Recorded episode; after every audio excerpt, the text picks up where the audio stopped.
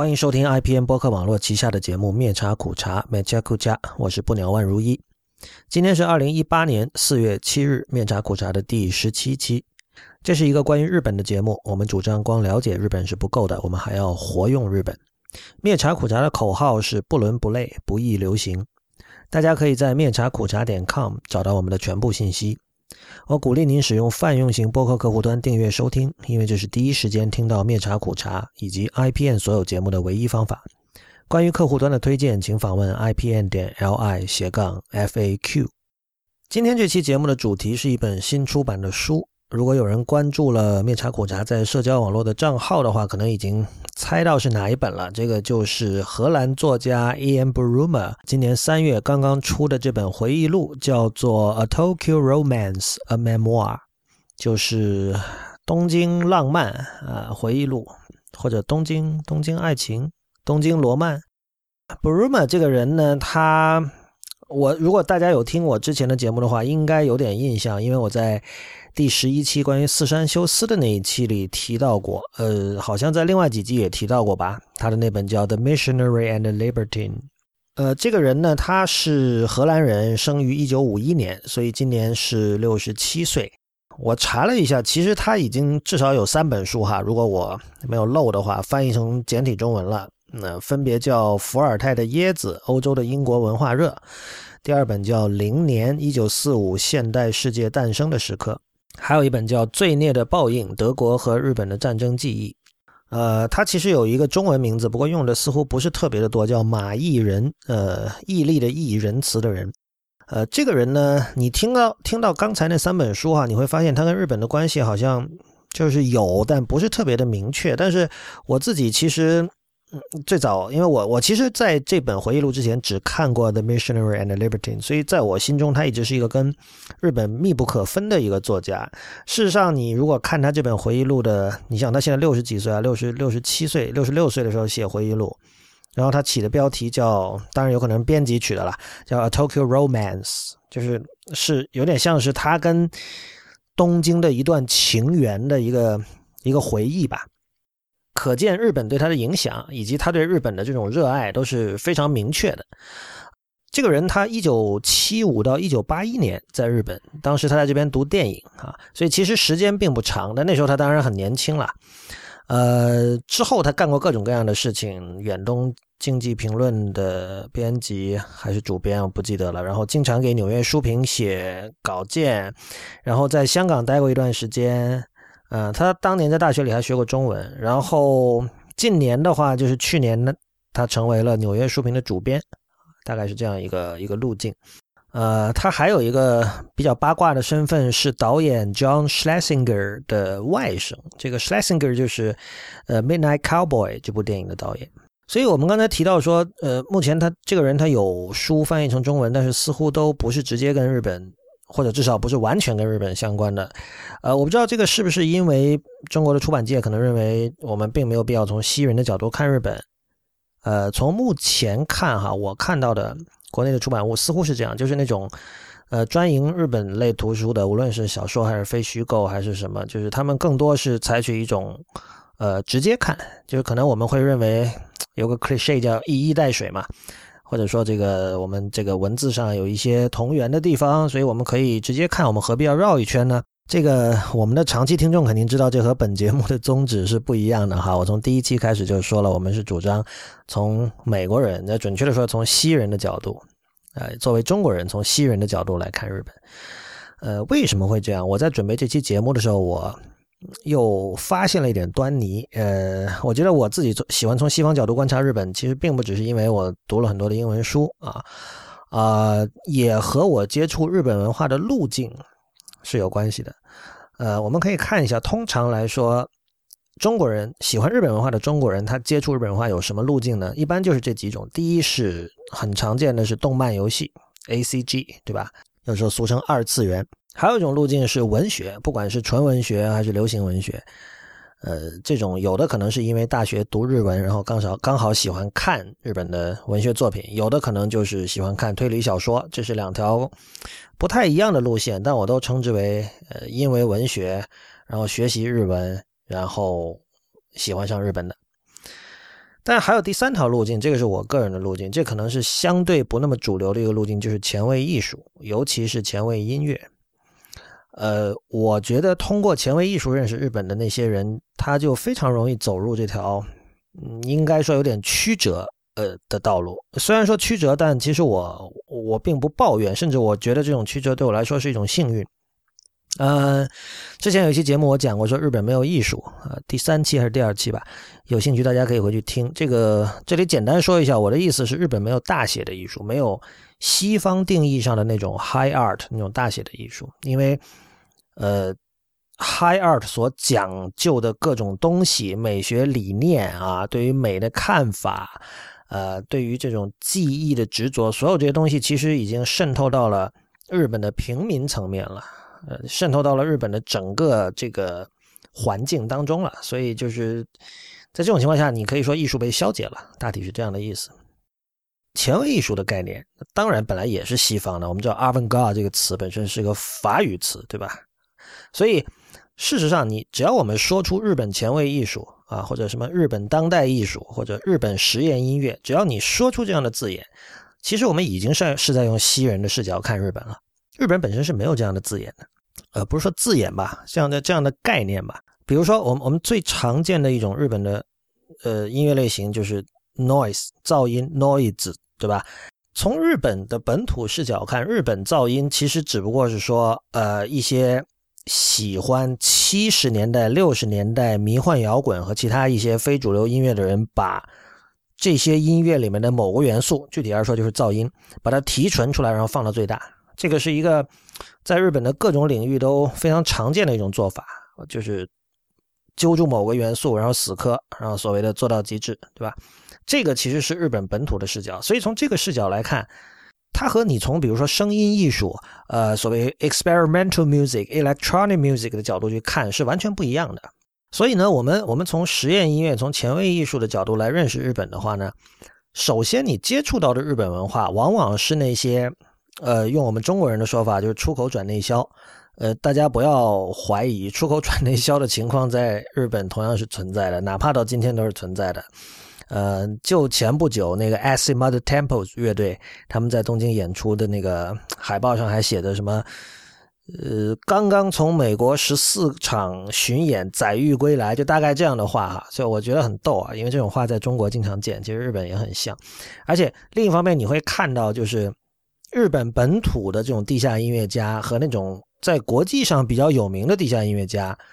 隐隐约约你感觉这两者之间有条分界线的。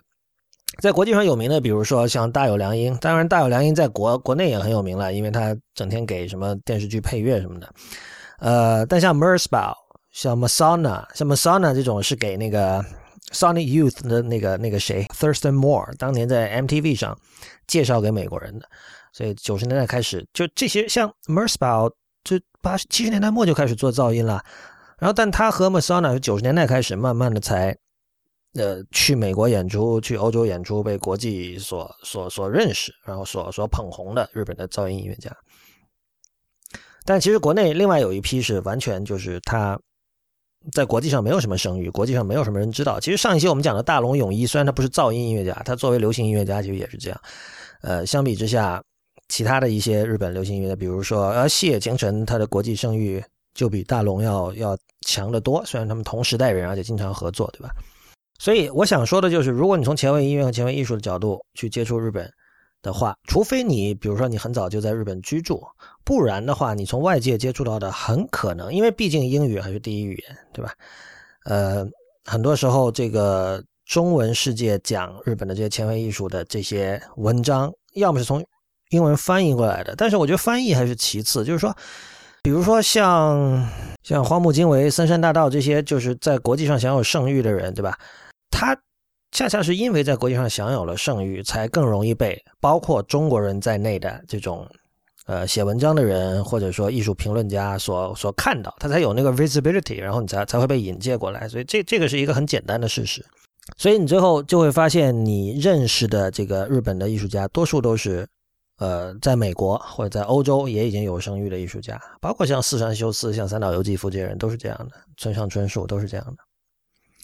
所以，所以我从很早的时候就形成了这样的一种说，既然我观察日本的视角是一个半西方的视角，然后我又已经养成了阅读英文书籍的习惯，那我干脆去看，呃，外国人用英文怎么写日本。呃，说回 Bruma 哈，这个人他，我最早知道他是在，其实是在北京很多年前。呃，北京三里屯有个叫书虫的一个书店啊，这个书店是一个外国人开，美国人吧开的。然后它主要是一个，它像一个图书馆，就是你办了它的会员，你可以借书。它的那个，它是个书吧，里面是可以吃饭，可以喝咖啡，但是它那个四周的墙上铺满了书，都是都是外文书，你可以去借。开了很多年了，然后他。一直在搞一个叫书虫文学节，好像中间断了几年呢，最近又开始了。我是在某一年的书虫文学节上，当时 Brumer 被请来参加一个座谈，座谈的内容我已经完全忘了。我现在记得最清楚的，就是他穿着黑色的西装和黑色的裤子，但是他穿着一双紫红色的袜子。我不知道紫红是不是一个准确的描述。我当时看到那个袜子的颜色，不知道为什么，就是我印象特别深。然后当时我脑子里反映的是 maroon 这个英文词，maroon 你查字典有时候它会翻译成褐红色啊，我也不知道哪个更准确。也可能，也可能当时我看到那个颜色并不是 maroon，但是我当时不知道为什么我脑子里就想到了 maroon。就是这个这个袜子的颜色，我觉得很很特别啊，我印象非常深。然后我现在看了他这本回忆录，我才知道他其实是双性恋。啊，然后好像很多东西可以解释了啊，嗯，我应该没记错的话，应该是在那次书虫文学节的活动之后，我买了他的那个《The Missionary and Libertine》，然后我在里面，在在那个前言里面看到了关于四山修斯的片段，这个在第十一期《灭茶苦茶》已经讲过了哈，啊，有兴趣的可以回头去听。所以，其实在这次的这个《A Tokyo Romance》这本回忆录之前，我看过他的唯一的书就是《The The Missionary and Libertine》。呃，有一本叫《Inventing Japan》，我一直想看的，还没来得及，因为那里面有一段，有一章是讲那个 “Elogulo Nonsense”，就是 “Erotic Grotesque” 和 “Nonsense” 这个日本大正时期的一种文化风潮吧。这个我也专门拿了一期《美茶苦茶》来讲，大家可以往前翻一下。呃，我看到《Tokyo Romance》的时候，我发现我看了一下这个网上的简介，发现它是讲一九七零年代的东京的。嗯，其实不用看也知道了，因为我知道他是在那段时间是在东京。呃，我就觉得这对我来说肯定是必看的书，而且这基本是跟一本就像一本色情小说一样，就七零年代和东京这两个关键字加在一起，那是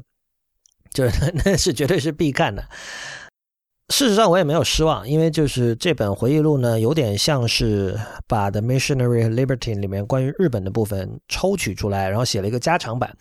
因为《Missionary》那本书它讲的其实是东西文化的关系，所以它其实呃亚洲的很多国家都有涉及，比如有些香港，有些其他很多地方。呃，当然日本它有一章是三岛的，有一章是大岛主的，等等等等也有了。但是，当然，这次的回忆录是专门写日本的。他这个回忆录非常的用粤语说是“好翻山”呢，就是他毫无保留，有很多东西就是很非常八卦的细节，呃，他都一一写了出来，就包括设计，因为他这里也是属于一种叫什么呃往来无白丁的状态。我以前说那个横尾中泽设计师横尾中泽写那本自传，呃，已经有了繁体译本哈，叫《海海人生》。那本自传里，你看他随手拈来，我身边交往的朋友全是这个社会名流，是吧？一会儿 Santana，一会儿什么三岛由纪夫，呃，一会儿又什么小野洋子，一会儿又跟谁去打高尔夫球什么的，就是生对了时代，或许可以这么说。就是那个时代，就是文艺非常的蓬勃，非常的发达，所以你你只要是一个文艺圈里的一个埋头苦干的、很努力的人，你周围接触的人都会是，就在今天啊，我们从今天回头看，都是当时的。呃，就所谓的一流的人物了。呃，Bruma，你看他的回忆录也有类似的感觉，就是你觉得他是在正确的时间去到了正确的地点。那么，就像他在《The Missionary》那本书里写的，他是在七十年代在阿姆斯特丹一个很有名的演前卫戏剧的一个场地叫 Makery Theatre，他在那里看到了四川秀司的《天井战夫》的演出之后。他又觉得，他当时有学中文，但他觉得那个时候中国好抽象，因为中国那时候还在搞文革嘛。然后他说：“我去干嘛呢？是吧？我其实完全不知道该期待什么。”但是东京的话，他看到了天井战夫，他就觉得哇，如果这就是东京，我要去。然后这个其实在第六章体现的非常的明显。我这里给大家举一个例子，第六章开头，他有一大段是写那个暗黑五踏的。呃，如果有人不知道的话，暗黑五踏是土方训这个人，呃，在五十年代末吧，创始的一种，怎么说呢？就是，就如果你知道他是怎么回事，那不用解释；如果不知道，我只能用一种很粗糙的方法告诉大家，就是是一种表面上看起来很丑陋的舞蹈。呃，他的身那个舞者基本上是全裸的，就是在那个胯部围着一块布，然后他身上涂满了白粉，一般都是光头的，整个人就涂白了。然后，呃，经常采用这种很低的身姿，然后再比如有的时候还会在地上蠕动，在地上爬动，呃，摆出一些非常狰狞和怪异的这种身体的姿态啊。简单描述一下就是这样。呃，大家可以去 YouTube 上搜，会有很多视频可以看到。所以他这张一开头写了这个暗黑五踏，而他刚好就是在刚才提到的这个暗黑五踏的创始者土方训，训字是那个八卦里面那个训，呃，八卦图嘛，不是有有几个方位嘛？我不懂啊，但是训字是我查了一下是代表风，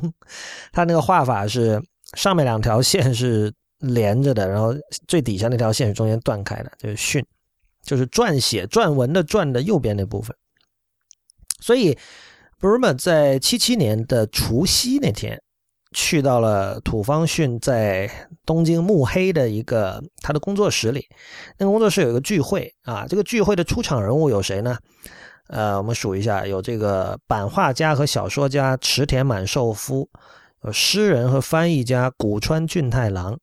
然后有作家色泽龙彦，有摄影师细江英公，呃，建筑师基崎新。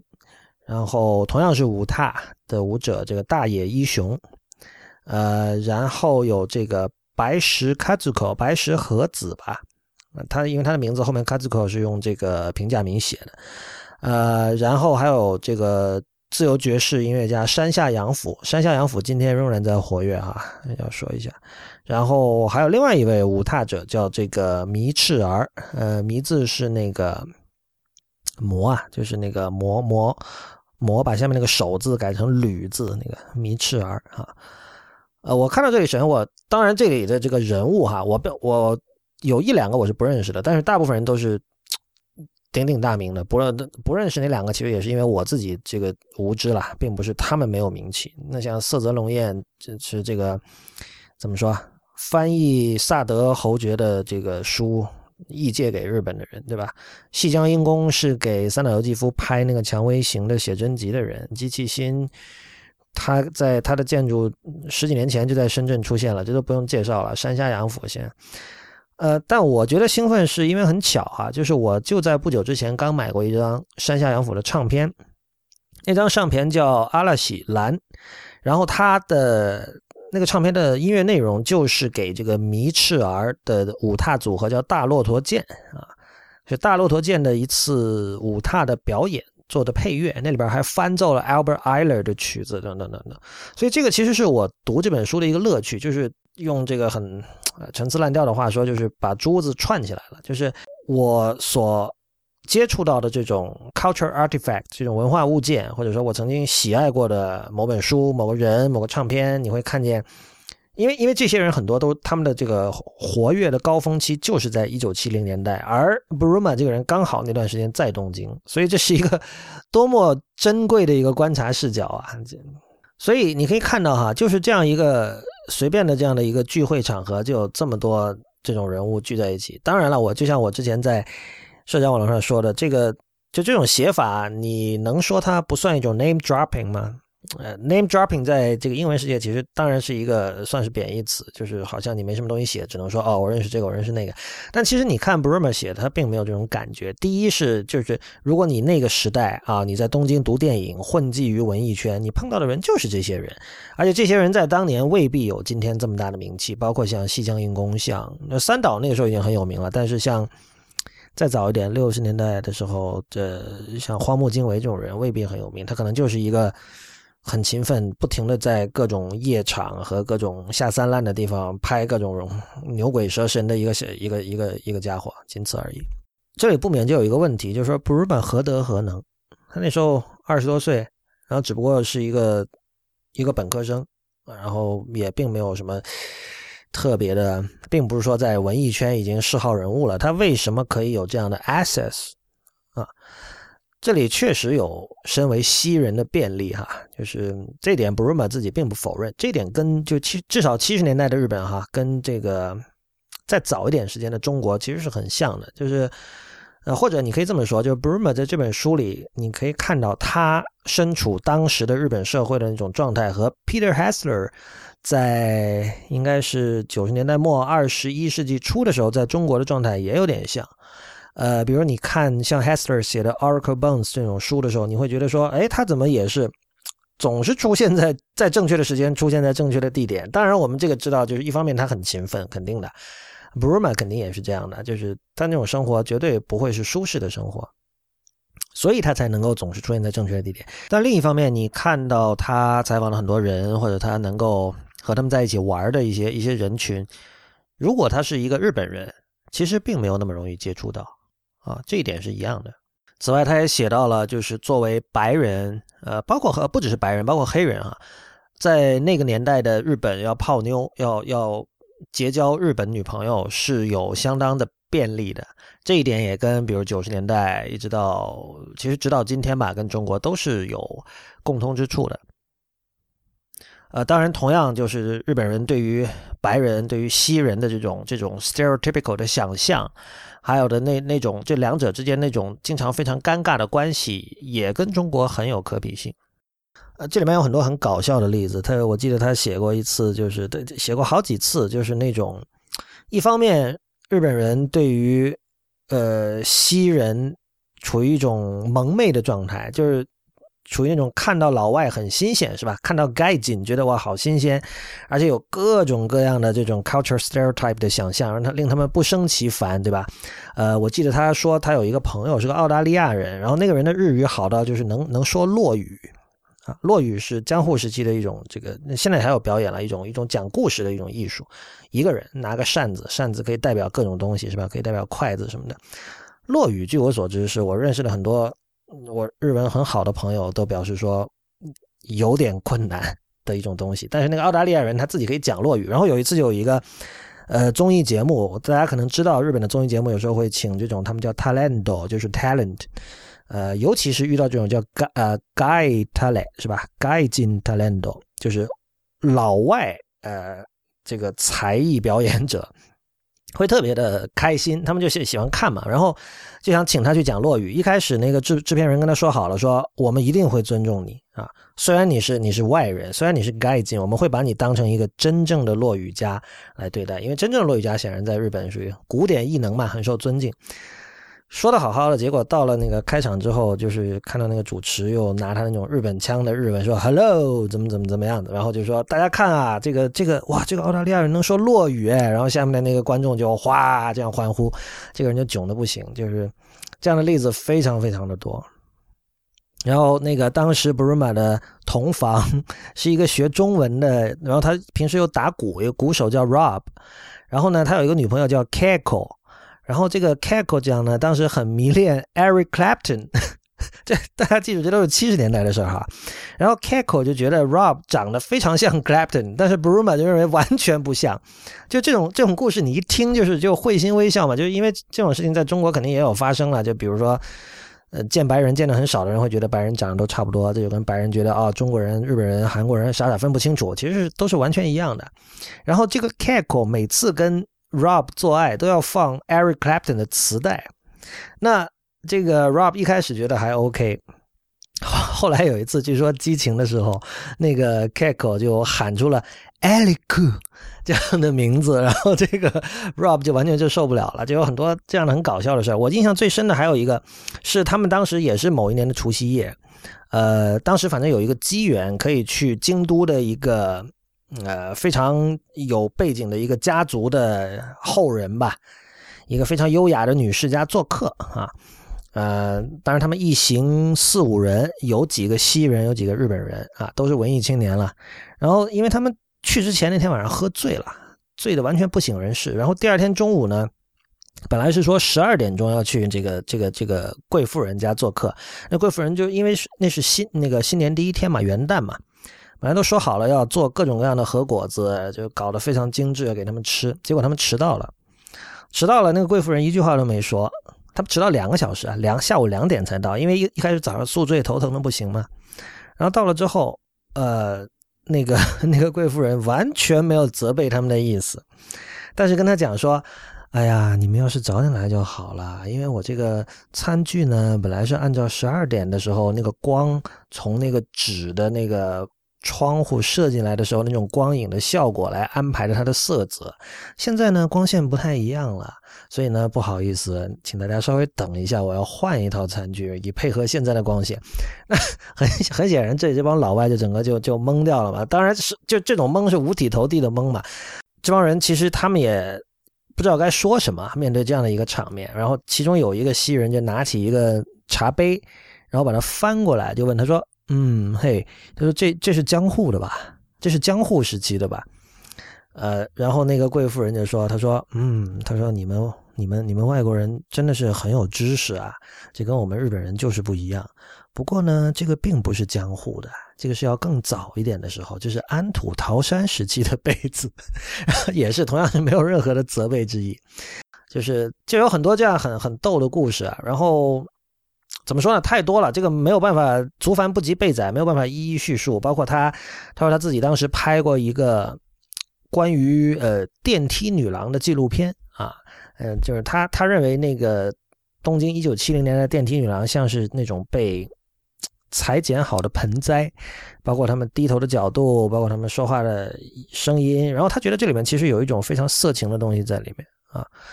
很有意思。还有很大很长一段是关于李香兰的，李香兰的故事就是中国人应该多少熟悉吧？我相信，就网上搜一下都有，是一个身世非常跌宕的一个女人。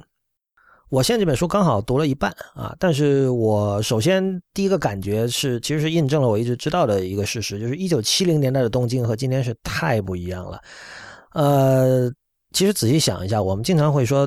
七零年代的中国和今天很不一样，这个无疑啦。我们会说中国过去三十年变化很大，这没有错。但其实，比如说纽约、东京也是很不一样的。就是我以前在。不知道这个节目还是别的节目里肯定是讲过的，比如七零年代的纽约的地铁是比现在还要脏的多的。今天仍然很脏哈，但七零年代就是那地铁的整个那个车厢你是看不见的，因为它全都布满了涂鸦，已经把整个车厢完全遮住了。你在网上可以找到这样的照片。那东京是一样的，比如举个例子。在这本书里，呃，这个 Bruma 他虽然是学电影的，但他有一段时间就是玩摄影，就经常自己在自己家里的这个洗手间把它当成暗房，然后冲照片什么的。他在外面，你你看他描写自己在外面拍，包括拍人像哈，他从来没有提到过东京的老百姓，老百姓很介意被拍，但是这是一个在今天。就所有在日中国人都会知道的事实，就是都这个日本人很介意被人拍照，所以大家一般来说不会直接对着别人拍，而且我们知道日本的手机是不能静音的，对吧？当然，那个是跟痴汉有关，这个是另外的话题啊。但是，但是今天的日本人介意被拍照，这个也是不在话下，这是没什么好争论的一件事情。但是七零年代并不是这样，当然这个可能跟他作为外国人的这个身份是有关系的哈，但我觉得不完全是。就这背后的问题，其实是日本是什么时候渐渐的变成今天我们中国人心目中的那种形象的？包括最典型的就是干净。呃，其实从 Bruma 的书里你可以看出，七零年代的东京并不是那么干净的，很多地方。呃，当然，我觉得这个是一个可能是一个整体性的变化。这个可能在美国有些城市也有这种类似的这样的一条路径哈。呃，但是还有很多了，就是你可以看到七零年代的普通日本人。和今天的日本人相比，应该是更加，呃，发散，更加放得开，没有那么拘谨。呃，虽然在这个跟随一套呃经过精心设计的流程来做事这件事情上，跟今天是一样的，就那个时候已经是这样了。b r u m 就写到，就是说。似乎就是一旦就是有两个极端，一个就是说有流程、有规则、有程序，就一定要照足去跟，除此之外什么都不会。但是如果某一个情境之下是没有成文的规矩的，那就什么事情都可以发生。他我记得他写有一次他跟一个剧团，呃呃是一个舞踏剧团还是一个民间剧团去京都还是名古屋演出，就那个演出场地从防火的这个安全标准来看是完全不合格的，根本就是。就从他一个老外的角度看，就非常危险的一个地方。但是似乎他当时就觉得说，哎，怎么这日本人这么讲究，说一切都要井井有条，不能有这种意外的事情发生？怎么这件事情上做的这么草率？然后他得出的结论就是，如果没有成文的规矩，那就一切逻辑和常理就崩溃了。他们也不在乎。其实这里有东很多东西可以谈了，比如说七零年代的东京，其实有一有一个重要的一个特征是六零年代刚刚经历了这个学生运动、反战运动，就那个时候的，比如说新宿啊，新宿，因为就是在更早的时候，比如说大正时期，浅草是日本消费社会和这个娱乐、这个西方文化的一个中心嘛，但是后来就整个这个中心就往西边移动，就移到新宿了，但是。六十年代的新宿是像唐十郎这样的人经常在那边搞他的情境剧场的，那都是有点像是那种移动剧场，就搭一个红色的帐篷，然后就开演这样的，很疯的。然后包括有很多学生运动都是在那个地方，跟今天新宿的这种晚期资本主义的 消费据点的这样的这个形象是完全不同的。包括那个四川修斯最早在涩谷，他的那个天井战夫的那个馆是开在涩谷，那时候的涩谷，呃，虽然。就跟新宿相比，没有这么多意识形态的东西，可能更光鲜一点。这点在今天也近似吧，因为新宿毕竟有 Golden Guy，有有那些地方，但是涩谷就更加 kila kila 闪亮闪亮的一个地方。呃，但是毕竟那个时候的涩谷跟今天涩谷还是不同的。就这种变化，其实是可以和呃全球范围内的很多从七十年代到今天的这样这样的一个变化，呃，是可以对接得上的。我以前在一天世界提过一本书，叫做《The 呃 The Rise and Fall of American Growth》，是一个叫 Robert Gordon 的人写的，就是非常厚的一本书。这个人提出了一个说法，或者说一个假说吧，就是他说，一八七零到一九七零，这个是人类历史上 growth 就增长的最最疯狂的这一百年，呃，前无古人，而且他认为很可能后无来者，因为就是他的一个对他的理论的一个简化的说法，就是很多。呃，人类必须的科技发明，在这一百年里已经被发明出来了，它不可能被发明第二次。比如说这个抽水马桶，呃，比如说电话啊，比如说电视机，呃，就无整个无线电技术，呃，互联网也算了，但更可能很多东西是更早的，比如高速铁路啊，还有很多 infrastructure 方面的这种伟大的科技发明。很多我们已经习以为常的东西，其实在在这一百年发展出来的。那这一百年也造成了这个整个经济增长的一个一个奇迹。但是再往后，他认为由于该发明的都发明出来了，所以接下来其实不太可能有这一百年的增长。呃，这是一个非常简化的说法，它是有大量的这个数据，还有这个各种论述，写了一千，好像有差不多有一千页吧。我买的是 Kindle 版。所以，如果是这样来划分历史的话，其实从七零年代。一直到现在这一段时间，其实又可以作为历史的一个新的篇章来论述了。我觉得，只不过我们现在仍然处在这个新的篇章之中，而这个篇章最终要在哪里画下终点，啊，什么时候是下一章的开启，这个我们还不知道。好的，说回这本书哈，就是其实我我现在看了一半多一点，但我这本书刚看几页的时候，我就大概知道为什么我会喜欢这个作家以及这本书了。就是我们的经历其实有一些近似的地方，嗯。这种近似，它是很，它是一种间接的近似，因为 Bruma 他的背景，他有，就他的童年有一部分是过的是英国人，典型的英国人，英呃英国中产阶级的童年，另一部分是荷兰人的，所以他自己在。文化上，他的身份一直很暧昧，而且他就是习惯了在不同的文化背景之间穿梭。所以他他说他自己对李香兰之所以感到有兴趣，并不是觉得她长得多么的美艳不可方物，或者她唱歌多多好听，或者演技怎么惊为天人。事实上，其实他这两方面的技巧，布鲁玛给予的评价都是不高的。他是觉得，因为李香兰当年在这种时代的大背景下被塑造成一个这种泛亚洲的这样的一个女星，所以她这种身份呢。很可以帮助 Bru Bruma 进行这种跨文化、跨地域的想象，这一点就是他作为一个欧洲人，作为一个有很多亚洲经验的欧洲人，这个对他是非常有吸引力的，甚至很多时候是是情色的，是 erotic 的。嗯，所以某种程度上说，他跟他提到的那个 Donald Ritchie 也是一个非常有名的写日本、观察日本，尤其是日本电影的一个西人哈。嗯。都很像，Richie 可能比他更加极端，就是 Bruma 有时候还会觉得说，哇，你看我已经花了这么多心力，我想试图融入日本，我想试图变得让自己像一个日本人，遵循日本的礼仪啊，敬语好好用，授受关系永远要搞清楚啊。但是你们还是不接不接受我，Donald Richie 就完全没有这样的纠结。嗯，这两个人其实某种程度上都是这样，他们像是英文里所谓的这个 fly on the wall，就是参加一个酒会但并不参与，他像一只苍蝇扒在墙上一样，没有人看得见他，但他可以看到整个场地的各种动作，他很享受这种观察的状态。这点跟我有点像，但是我会这样是因为我长在深圳，深圳是一个什么都不是的地方，它是一个 nowhere，呃。我要说明哈，我成长的是八零年代的深圳，我是一九八三年到深圳的，所以那个时候深圳是一个没有任何性格、没有你没法定义的一个地方。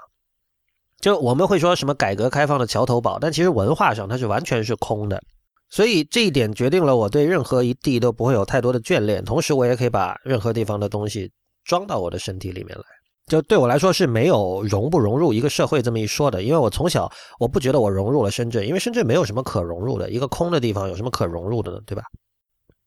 所以，呃，这本书呢，怎么说呢？我花了一整期讲这本书，显然我是喜欢这本书的，但是我不确定我是不是应该向任何，嗯，对日本感兴趣的人去推荐这本书，因为如果你是对日本的文艺，尤其是地下文艺感兴趣的话，那这本书显然是非常的多汁。八卦和好看的，就是他的他的这种呃鲜活程度，以及他所涉及的这种，或者说他的往来无白丁的程度，是可以和横尾中则的自传相比的。而且，但是他比横尾中则那本书要好，因为 Bruma 是一个写作者，横尾中则是一个视觉设计师，他的写作其实是很没有条理的。但是如果你对地下文艺不感兴趣，其实这本书可能你读来会很吃力，因为有大量的名字是你没听说过的。那么这个时候就回到另外一个问题，就是这本书有没有现实意义？当然，就是如果一直听我的节目的人应该知道，我并不是一个追求现实意义的人。我觉得这个书本身，呃，它有它独立的、独立于现实、独立于当下现实的这种趣味，呃，这已经足以成为去读它的理由了。但是，呃，显然就是我们知道，今天是一个呃，hobby 越来越多的一个世界。比如说，你随时可以发现一个对某一种类型的游戏非常，嗯。执着和着迷、研究的非常深的人，他所涉及的这些游戏，还有那个世界，对你来说是完全陌生的。我们应该学会不再被这种事情、对这种事情感到震惊，而且要安于这样的一种现象。所以，呃，如果你对于一九七零年代的东京地下艺术没有兴趣，那么你不读这本书，我觉得是完全合理的。呃，但是如果这本书有现实意义的话，那又是另一回事了。呃，对我来说很。明确就是看完之后，我首先想到的问题是，我们自己的荒木经惟、土方训、三岛由纪夫、四川修斯、唐十郎，我们自己的这批人在哪里？李香兰不说了，这个时时代产物哈。如果说我觉得这本书有什么遗憾的话，我我相信后半部分部分跟前半部分其实是很类似的啊。呃，他的遗憾可能在于他写普通人写的太少。呃，而日本，正如我在这个日本没有艺术那一期的面茶苦茶里讲的，就是艺术是一个深入民间的东西。这一点其实大龙泳衣就很明白，所以他的那张专辑要叫 Let's Ondo Again，Ondo 音头是一个非常，呃，简单来说就是日本的广场舞，呃，但它没有广场舞在中国的这种负面意涵，就是每年的这个这个盂兰盆节，夏天的一个一个节日，大家就会在。呃，今天仍然有哈，在东京的大街小巷就搭一个台子，然后大家去有专门的这个舞蹈指导来教你们怎么跳那样的舞，然后放的那种就是称之为音头 ondo 的音乐。我看到这种现象的时候，每次我就觉得这果然是一个发明了卡拉 OK 的国家，就是这个唱 K 作为一种一种 ontology，作为一种本体论，在这个国家是有非常明确的位置的。就是在这样一个国家，high art 怎么可能有它的地位呢？对吧？就就当然像奈良美智或者像像像小山纪信像这些就是已经在国际上有了名声的当代艺术家，在日本当然也是很受尊敬。但那种尊敬和，比如说刚才提到的这个京都的贵妇人对于十二点钟从和纸窗户里射进来的光影和这个餐具搭配出的色泽效果的尊敬是一样的。它不是对 high art，不是对高端的尊敬。所以就是我们我们看了 Bruma 的书，我们很可能。会产生一种偶像崇拜啊！我们会说哇，你看七十年代大师就是多，今天没有大师。但我觉得这其实是个遗憾。这其实证明了 Bruma 的书，呃，依然是一个非常典型的西方视角。呃，我觉得西方视角很简很好，也是我们需要的，也是本节目所讲究的一种视角。但是，呃，很重要的一点是，就是我我们知道，在二十世纪，其实艺术或者说怎么说，创作实践和欣赏实践之间的关系发生了变化，就是受众这一边，无论是听众还是观众，他的权利，呃，会越来越高。所以，我们看到七十年代的东京有这样或那样的大师的话，就从今天角度看是大师，已经封神了的这些人，呃，我们不可以不看当时的观众是什么样子。哦，说到这里，其实我想到他有写一些普通人，但是这个怎么说呢？就比如说他的当时他在那个大学里的一个一个同学叫吃的，是一个日本人。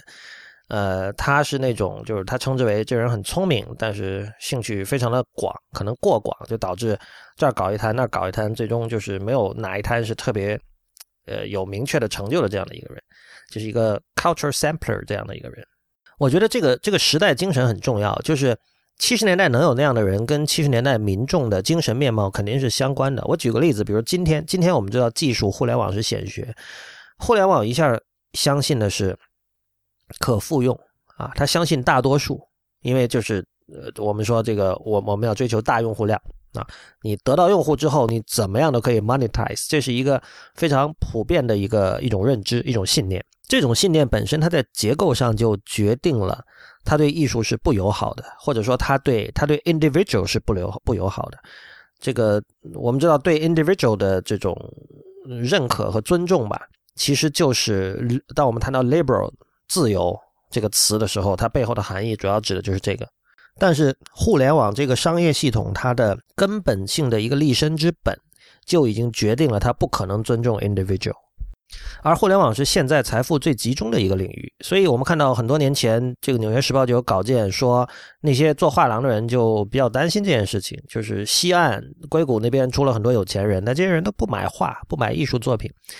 呃，其实你要了解互联网人的思维，你就会知道，不买艺术作品对他们说是一个完全理性、完全合逻辑的选择。这种逻辑其实就集中体现在很多年前比尔盖茨说的说的一句话，他说：“这个以后未在未来，任何照片的价格都不应该超过五十美元。”啊，就是他当时的想象，今天看来很陈腐了，就是他装一个就所谓的电子数码相框放在家里，然后我要搞我我只要批量的购买一次授权，然后我在里面可以放任何大师的作品。呃，这这这个看法从艺术上非常的无知，但是这个他他也非常的理性。另一方面啊，他很能代表呃电脑人、互联网人的这种信念。所以，我们如果抱怨说为什么今天没有四川修斯，为什么今天没有土方训，我们要看就是今天的财富和资源集中在什么样的领域，以及这个领域里大家的普遍而一致的信念是什么。这两件事情是相关的。就算今天有土方训。他的舞蹈就是他的暗黑舞踏，在今天会受到什么样的待遇呢？对吧？我们可以想一下。其实我们可以看到哈，就我我刚才讲的是一个一个新的，就土方训在当年出现是横空出世，你知道吧？就是是那种大家以前没有见过的一种东西，而且可能是真的危险的一种东西。日后他的弟子，整个舞踏这一系的那些弟子们出现东西，那是另外一回事情。我刚才就想说，今天在东京有没有这样的东西呢？在外形上是有的，就是我们以前提到过的西部萨希拉子 Orchestra，就是这个色不知这个，呃，以 Big Band 和自由爵士为根基的这样一个音乐加表演团体，有有有十几号人、几十号人，然后他们的演出总是有那种在外形上跟暗黑舞踏一模一样的人，就是只在胯部。呃，穿了一块布，然后全身涂上白色的粉末，光头这样的人在里面呃做各种舞蹈、各种形态。那自由爵士本身在七十年代也是一种前卫的，令很多人感到愤怒、迷惑或者不解的一种意识形态。但是呃，艺术形态。但是在今天，西普萨希腊子，你去看、去听他的人，没有人不懂他们在搞什么，所有人都知道这是一种什么样的艺术。我们都知道为什么会这些人会全身涂着白粉，这些东西美在哪里。啊，这些音乐虽然听起来很狂乱，但是它它的艺术价值在哪里？所有现场的人都知道。而且这些人他不需要是混迹于这个某一个地下酒吧或者地下演出场所的什么人，他可能就是上班族。事实上，你去看那些人，他们的打扮跟我们熟悉的萨拉利曼 （salary man） 就日本的白领上班族阶级是完全一样的。土方迅本人他自己的影响来自于 Hans Bellmer，按照 Bruma 的书里写的，这是一个德国的超现实主义者，他做了很多那种日本叫 Ningyo，就是人形那种木偶，但他都是那个要不脸上是有重伤的，或者是断了一只手的那种娃娃。按照 Bruma 的说法，他是为了，因为他是一九三零年代的德国做的，所以他是为了呃对抗当时纳粹主张的那种雅利安人种是世界上最高级的人种，雅利安的那种身体是最完美的身体，是要对抗这样的一种身体美学。但另一方面，土方训的艺术也受到了二战的影响，不只是他，包括很多人，比如像刚才四山修斯他们这些人，他们的生活背景里都有二战的创伤。我们今天显然不能说。哦，今天的艺术比较比较弱气，呃，比较颓，所以啊，我们赶快再来打一仗吧。这显然是很扯淡的说法。但是我们必须知道，就是我们现在所欣赏的当时的这七十年代的这批地下艺术家，他们的艺术背后确实是有战争的影响在哪儿。那这里最终牵涉到的一个问题是，就是艺术家需不需要一个对手？这个对手是一个非常广义的意思。比如说，这个其实战争作为一种背景就是一个对手，就是说你的作品其实是在。回应那个对手，这个对手也可以是某种，比如说压具体在压迫你的生活和精神世界的某种力量，这也可以是对手，或者哪怕有时候可能是更微观的对手，就是嗯，比如说唐十郎和四山修斯这两个人是当年所谓这个日日本人叫演剧四天王中的两个人嘛。那个好像有一次演出，那个四山修斯给唐十郎去送了一个那种葬礼上的花圈还是什么，后来导致唐十郎的。剧团去攻击天井战夫的本馆，就有过这样的一些事情。呃，我觉得有有这样的一个一个对手是很重要的。今天其实很多艺术创作恰恰就是没有这个对手。就是首先我们进入了怎么搞都可以啊，因为大家已经就是所谓的 to be open 这件事情已经成了一种被普遍接受的价值观，所以我们不会为任何事情感到呃。感到愤怒，感到焦虑，感到比如说你你侵犯了我的什么领地，大家至少在表面时候都都表现的非常非常的开放，但这个造成的有一个结果就是我艺术家没有对手了，所以我我在想今天什么是对手？其实从我的角度来说，就以自己我以我自己的实践来讲，对我来说，像微信和 Facebook 就是对手，或者说互联网界的那些去剥削人性。去压抑人性、去碾灭人性的那些公司，他们所做的事情以及他们的产品，这个其实就是今天在今天的这个时代氛围里，我们需要反对的东西。它也应该是创作者的对手。这里指的当然不是说你要专门做一个什么作品来反对微信，这个就这很无聊啊。但是我觉得就是说你。你你在进行创作的时候，你背后需要有这么一个东西，这个东西它在 informs 你，用英文的说法，你在你在回应它。我觉得其实每个人都可以做这样的实践，不，你不需要是职业艺术家或者半职业艺术家也可以做这样的实践。呃，比如说我经常主张的是，你应该在你应该采用这家公司或者这个产品的产品经理所规定的使用这个产品的方法以外的方式去用这个产品。就是你不应该被所谓正确的使用一件产品的这样的一套一套文档所限制住。关于这点，最后我还是想回到这本书里的一个细节，就是呃，之前说过，Bruma 是在呃阿姆斯特丹著名的那个 Mickery Theater 第一次看到天井战夫的表演。然后他在这个书里提到，七十年代的时候，这个 Mickery Theater 的这个主人，他其实是一个是一个富，我们今天叫富二代了，就是他老爸是开纺织厂的，很很有钱，然后。他当时就在全球各地找这种前卫剧团，想请他们去 Mickery 表演。他当时去日本想找唐十郎，他们就找了 Bruma 做引路人了，就想他去带他去，然后也去看舞踏。当时他也请土方训，想请土方训过去。然后后来呢，就是他们有一次，就是 Bruma 带他看了迷赤儿还是谁的，就是不是土方训本人，是他的相当于一个弟子，或者说他的的第二代的的一个舞踏舞者的表演。呃，Bruma 觉得演的非常精彩，但是不知道为什么那个 Mickery 的那个老板就觉得好像他就不停的跟 Bruma 说，他说土方训才是 the real thing，那才是真家伙。呃，过了很长时间，Bruma 才明白这个人的意思。这个 Maker 的老板是一个直觉非常强的人。他说：“就是我，我，我怎么判断艺术好坏？我是用睾丸来判断的。这个跟英文老说这个所谓 gut feeling 是一样的。你，你就是说你的肠胃、你的大肠和你的睾丸，如果体会不到这个作品是好是坏，你就不要再去问 如何评价这个作品了哈。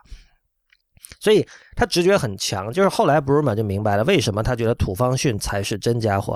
是因为后面这些人就代表了，这是 Brumer 的描述啊，我我是同意的，就是日本人这种尊师重道的传统很，就是很很很强。所以不管这个艺术形态本身是多么暴烈或者多么非主流的。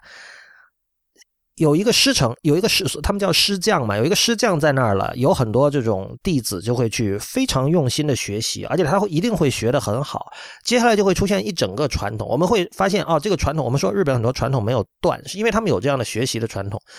但是这个学习之后的东西是不是原来的东西？这个我就想起，不记得是本雅明还是谁说的，就是以前原始人第一次看到摄影术的时候，会觉得说好害怕，说我被拍了，是不是我的灵魂就被射走了？那么一开始所谓现代人就我们会觉得这很可笑，但是当媒介发展到一定阶段之后，我们会发现，其实这些原始人的担心并不可笑，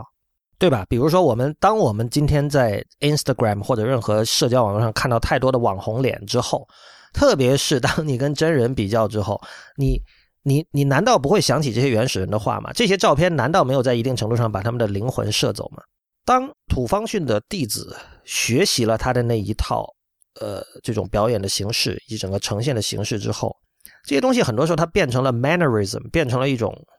只要你玩这个类型你就必须做的一些事情。这个时候其实原来的精神已经被破坏了。所以在这里我们要追求的是一个什么东西呢？就是我觉得简单来说就是追求一种业余感，这是。日本的很多很多今天被称为大师的艺术家都明白的一件事情，荒木经惟明白这个道理，土方训明白这个道理，四川修斯当然也明白这个道理，大龙泳衣也明白这个道理。其实就很简单，一旦成为学派，他就在往专业化的路上方向走。专业化跟艺术从根本上是相悖的，因为专业化跟生命力是相悖的。所以还是回到那一那个点，就是日本是一个发明了卡拉 OK 的国家。你要成为一个好的唱 K 者，你要好好的唱 K，按按这个无无理的说法，你要唱的比别人都好听，这其实就是像土方训这样的人，他的艺术最根本的一点。所以去去礼赞、去 celebrate 业余，这个在当今的中国是一个非常不讨好的一种立场。但是在我看来，这恰恰就是中国的当今出不了像土方训或者四川修斯这样的人的一个一个原因。呃，这是七零年代的日本地下艺术教给我的事情。